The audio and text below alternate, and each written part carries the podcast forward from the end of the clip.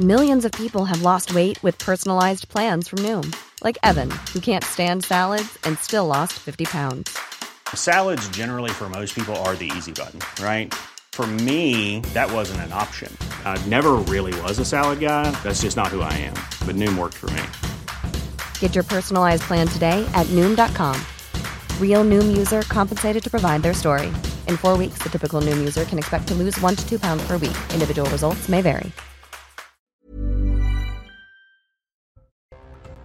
L'hommage à Agnès Lassalle partout en France, l'enseignante de 53 ans morte poignardée par un élève à Saint-Jean-de-Luz, une minute de silence observée dans tous les collèges et lycées.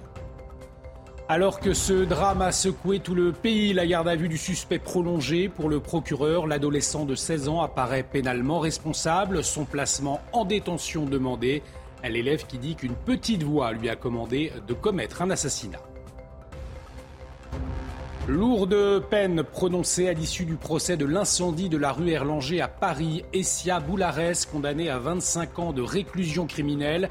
La femme de 44 ans avait allumé un feu dans sa cage d'escalier, provoquant la mort de 10 personnes en 2019. Et puis il y a tout juste un an, les sirènes à Kiev. Vladimir Poutine annonçait le début d'une opération spéciale et lançait une offensive en Ukraine.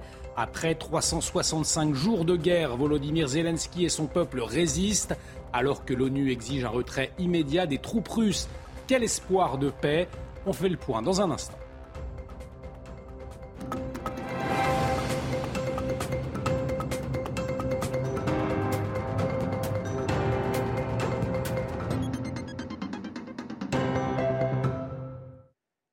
Très heureux de vous retrouver. Bienvenue dans l'édition de la nuit. Et à la une, l'hommage ce jeudi à Agnès Lassalle, la professeure d'espagnol morte poignardée par un élève mercredi matin au lycée Saint-Thomas d'Aquin à Saint-Jean-de-Luz. Une minute de silence a été observée à 15 heures dans les collèges et lycées de France pour honorer la mémoire de l'enseignante. Un moment de recueillement poignant sur les lieux du drame. Antoine Estève.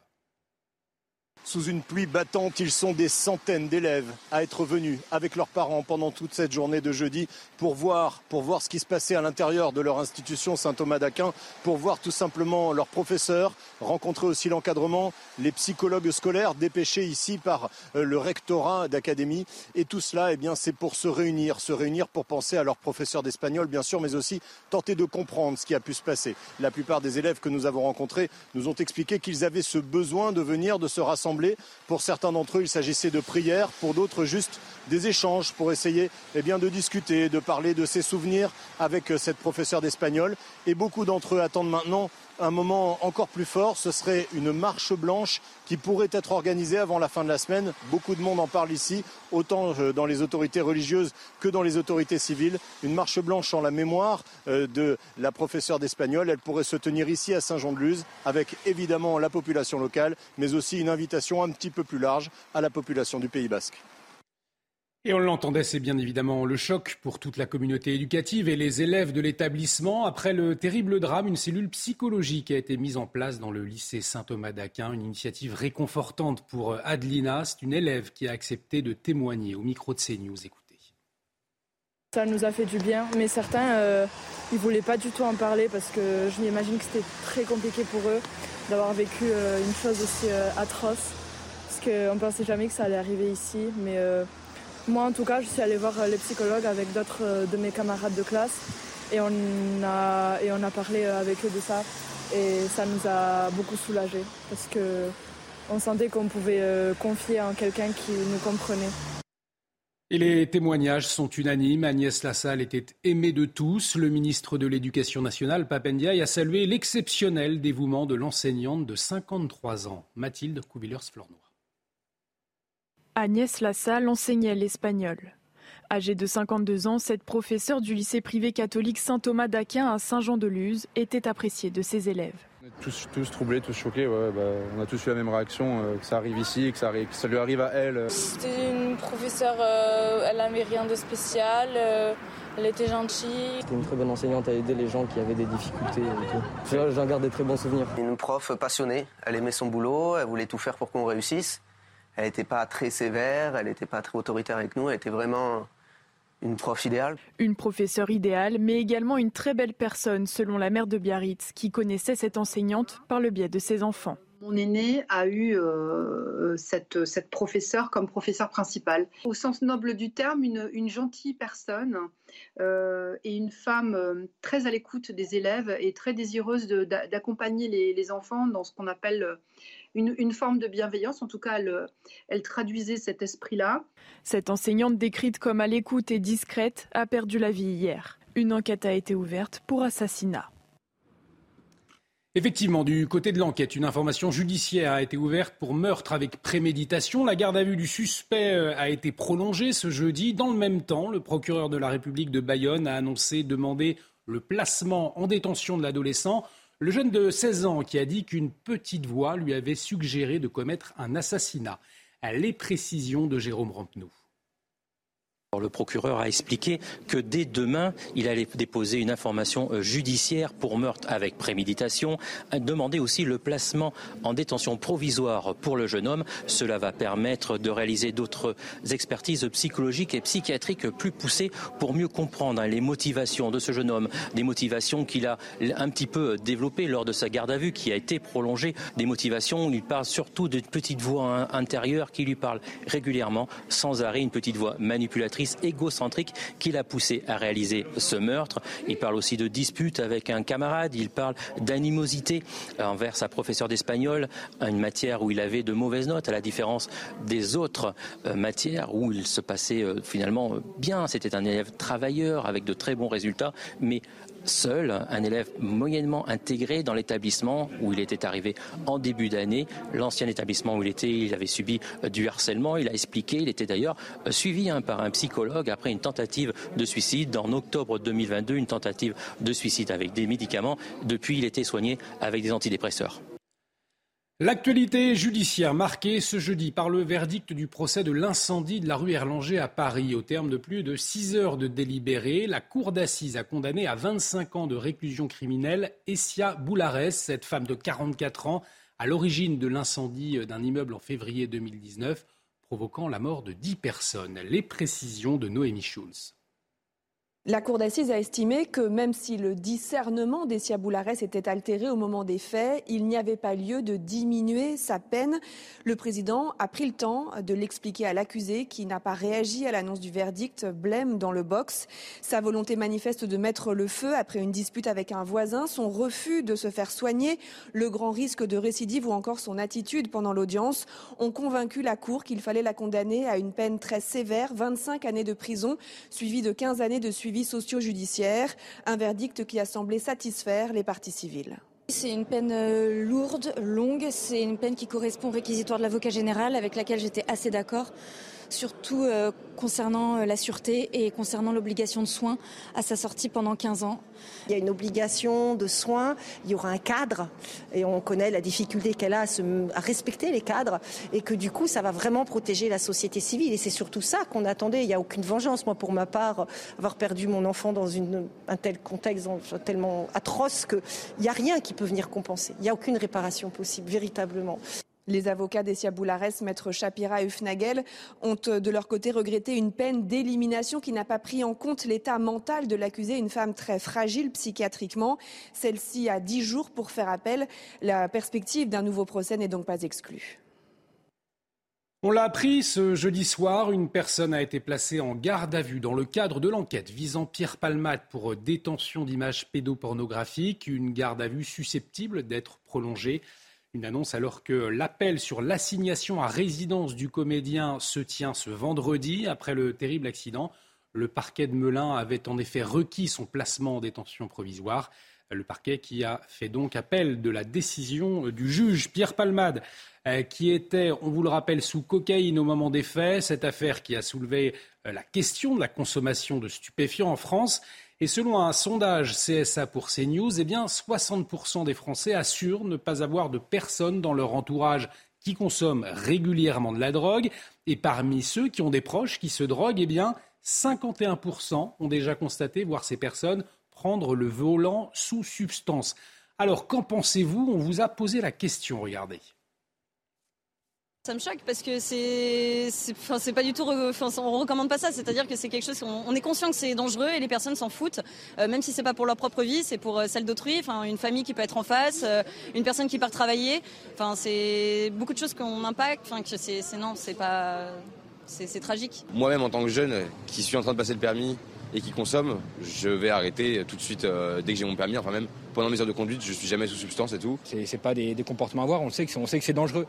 On est de plus en plus aussi informés sur euh, voilà les, effets on va dire néfastes sur euh, sur la conduite. Elles peuvent faire des ravages autant sur la route que, sur soi-même. Alors c'est clair que c'est pas du tout responsable de, mettre la vie des, des autres en danger en fait. Un plan de 100 milliards d'euros d'ici 2040 pour le transport ferroviaire. Une annonce ce jeudi soir d'Elisabeth Borne avec en ligne de mire le lancement des RER e dans les grandes villes françaises. Les dépenses devront être partagées par toutes les parties prenantes, c'est-à-dire les collectivités, les opérateurs et les investisseurs, précise Mathilde. On en vient à la sécheresse qui touche la France après 32 jours sans véritable pluie. Dans le Var, la commune aux 16 fontaines est en alerte sécheresse renforcée et c'est inédit en plein mois de février. Voyez ce reportage de leur para. Elle ne coule plus depuis les dernières pluies significatives de novembre. Les 16 fontaines du village ne sont plus alimentées. La source, l'Uvonne, est à sec c'est une catastrophe quand même. Hein. le, pire, je pense, ce sera cet été. Hein. Les touristes qui vont venir, le, besoin d'eau qui se fera sentir au mois de juillet-août, jusqu'en septembre, octobre. Hein. Euh, l'alimentation, ça a baissé progressivement quand même. Il y a bien quelques années que la nappe ne se recharge plus, après moi. Là, maintenant, on est arrivé à un point vraiment critique. Pour la première fois en hiver, la commune est en alerte sécheresse renforcée. mes administrés, ils sont comme moi, hein. ils voient très bien que la pluie ne tombe pas. Mais là, on les sensibilise vraiment d'économiser cette eau, d'économiser cette eau. Alors comment? Ben, En respectant l'arrêté préfectoral, en ne pas arrosant ou en arrosant à partir de 20 heures. Mais c'est très compliqué, je vous avoue que c'est très compliqué compliqué malgré ce ciel menaçant signe de pluie dans les prochaines heures. Les précipitations annoncées par Météo France ne suffiront pas à rattraper le déficit historique et à recharger les nappes phréatiques.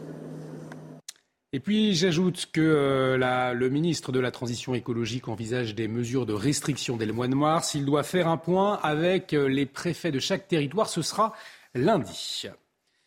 Il y a tout juste un an, dans la nuit du 23 au 24 février 2022, l'armée russe lançait l'offensive contre l'Ukraine souveraine. Le Kremlin euh, comptait sur un rapide succès, mais c'était sans compter sur la résistance ukrainienne. Et depuis, c'est l'escalade.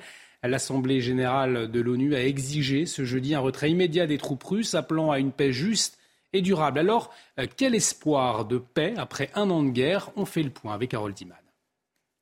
Dès les premières semaines de la guerre, des pourparlers entre Russes et Ukrainiens ont eu lieu en présence du ministre ukrainien de la Défense. Elles se sont déroulées sur le sol biélorusse, mais dès le début, une incompréhension de fond paralysait tout. Moscou voulait imposer la neutralité à l'Ukraine et Kiev voulait que les forces russes se retirent de tous les territoires pris depuis le 24 février. Ainsi, rien n'a abouti aujourd'hui. La seule option qui existe encore, un document chinois qui définit une vision de l'ordre international et du règlement des conflits. Le chef de la diplomatie chinoise, Wang Yi, a présenté lui-même le texte à Vladimir Poutine. Encore faudrait-il que ce texte, appelé Initiative de sécurité mondiale, soit rendu public. Et comme la Chine s'est abstenue de condamner l'invasion russe ce jeudi à l'ONU, à New York, la partie ukrainienne ne s'empressera pas de donner suite. Et Washington a par ailleurs annoncé ce jeudi soir de nouvelles sanctions considérables à l'encontre de la Russie parmi les cibles des banques et des entités qui permettent à Moscou de contourner les sanctions déjà imposées. De son côté, Londres appelle le G7 à accélérer son aide militaire à Kiev pour lui donner un avantage décisif. L'Ukraine, où Dès le début de la guerre, plusieurs milliers de personnes ont quitté le pays, tandis que d'autres sont restées sur place malgré les bombardements. Écoutez ces témoignages. Ce fut l'année la plus difficile de ma vie et de celle de tous les Ukrainiens. Je suis sûre que la victoire est devant nous, mais nous ne savons pas combien de temps nous devrons attendre et combien de victimes il y aura encore avant que cela n'arrive. Comment peux-tu te sentir bien quand quelqu'un meurt tous les jours? Quand mes amis dans d'autres villes écrivent qu'ici une bombe est tombée, que là quelqu'un est mort, que là-bas un camarade de classe a été tué. Comment peux-tu te sentir bien? Bien sûr, ce n'est pas agréable, mais la vie continue. Les temps sont très durs, on ne peut pas dire que c'est paisible. Mais il y a la vie, tout comme le printemps arrive, la victoire viendra de la même manière, parce que le bien gagne toujours.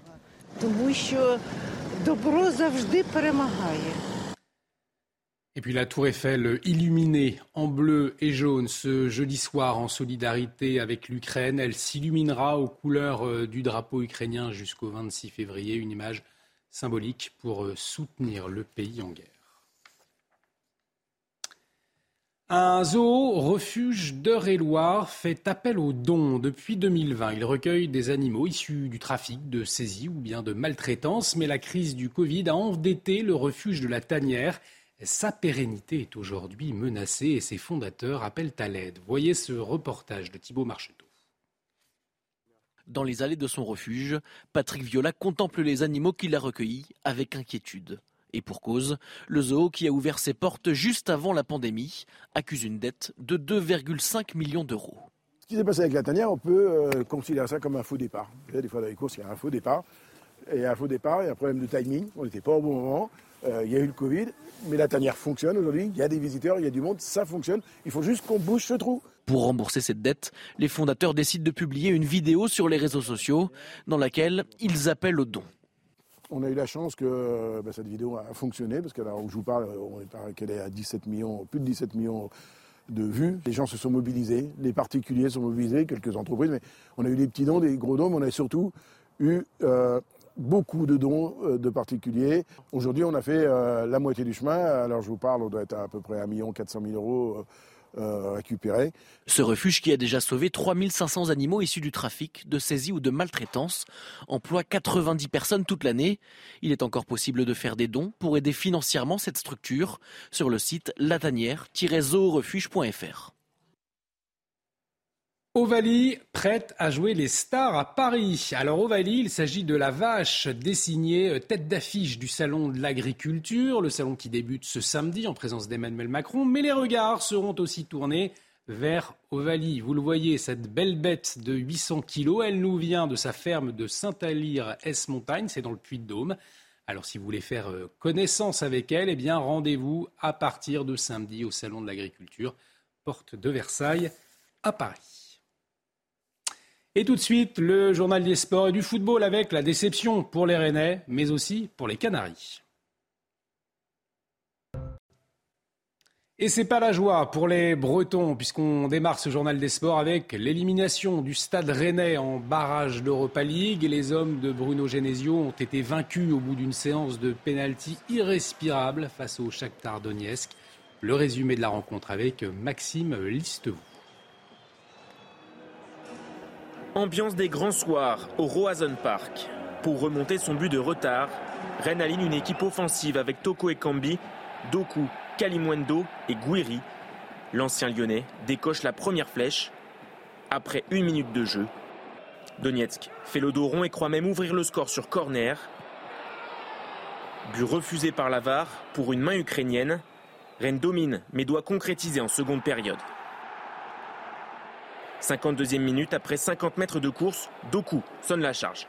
Oh, s'il laisse filer Guiri, mais il va frapper. Finalement, le voilà ce tir, c'est dedans 1-0 pour le Stade Rennais Déjà buteur au match aller, Toko Ekambi permet à Rennes d'égaliser sur les deux rencontres. Dans les cages bretonnes, Mandanda préserve le score. Direction les prolongations. Les Rennais, toujours dominateurs avec un Doku infatigable. Jérémy Doku Ibrahim Salah, recrue hivernal, pense délivrer le peuple rennais. Le centre maintenant Oh, c'est pas possible Ce n'est pas possible Bélocian, à la 119e minute, trompe son propre gardien. Rennes contraint d'aller au tir au but. Doku et Melling voient leur tir arrêté, mais les Ukrainiens ratent deux balles de match. Un troisième échec côté breton, celui de trop. Les Rennais ne verront pas les huitièmes de finale. Et pas du huitième de finale non plus pour le FC Nantes, battu par la Juventus Turin euh, d'un Angel Di Maria très inspiré. L'Argentin est l'auteur d'un premier but exceptionnel dès la quatrième minute de jeu. Omniprésent, l'ex-parisien double la mise quelques minutes plus tard sur penalty à la suite d'une main dans la surface d'un Nicolas Palois finalement expulsé. En seconde période, Di Maria s'offre même à tripler et envoie la Juventus en huitième de finale. Écoutez euh, la réaction du coach nantais en conférence de presse. Il n'y a pas de frustration, pas de déception parce que la Juve nous était supérieure. Par contre, j'ai dit, nous, on a, n'a pas été à la, hauteur de l'événement, à l'inverse du public, qui lui donc a su répondre présent. On a, a, en ce qui me concerne, donc euh, énormément de fierté de voir ce public euh, monstrueux, unique d'ailleurs, à nous soutenir malgré donc ce score, malgré ce, non-match. J'ai envie de tirer un grand coup de chapeau à nos supporters qui ont, ouais, ont soutenu dans, dans, la difficulté. Et des illusions également pour euh, l'AS Monaco éliminé par le Bayer Leverkusen. Si les Allemands ouvrent rapidement le score, euh, Wissam Ben Yedder égalise sur penalty en tête à la pause grâce à Palacios. Leverkusen prend le large au retour des vestiaires grâce à Amin Adli. La réduction de l'écart de Brill Mbolo envoie les Monégasques en prolongation, mais c'est finalement au pénalty que la qualification se décide. Elliot Matazo frappe sur la barre et c'est euh, Moussa Diaby qui qualifie le Bayer pour le prochain tour. Et restez avec nous sur euh, CNews dans un instant. On revient sur l'hommage ce jeudi à Agnès Lassalle, la professeure d'espagnol morte poignardée par un élève mercredi matin au lycée Saint-Thomas d'Aquin à Saint-Jean-de-Luz. Retour sur une journée de recueillement et les suites de l'enquête dans un instant. Retrouvez tous nos programmes et plus sur cnews.fr. Hi, I'm Daniel, founder of Pretty Litter. Did you know cats tend to hide symptoms of sickness and pain? I learned this the hard way after losing my cat, Gingy. So I created Pretty Litter, a health monitoring litter that helps detect early signs of illness by changing colors, saving you money and potentially your cat's life. Pretty Litter is veterinarian developed, and it's the easiest way to keep tabs on your fur baby's health right at home. Go to prettylitter.com and use code ACAST for 20% off your first order and a free cat toy. Terms and conditions apply. See site for details.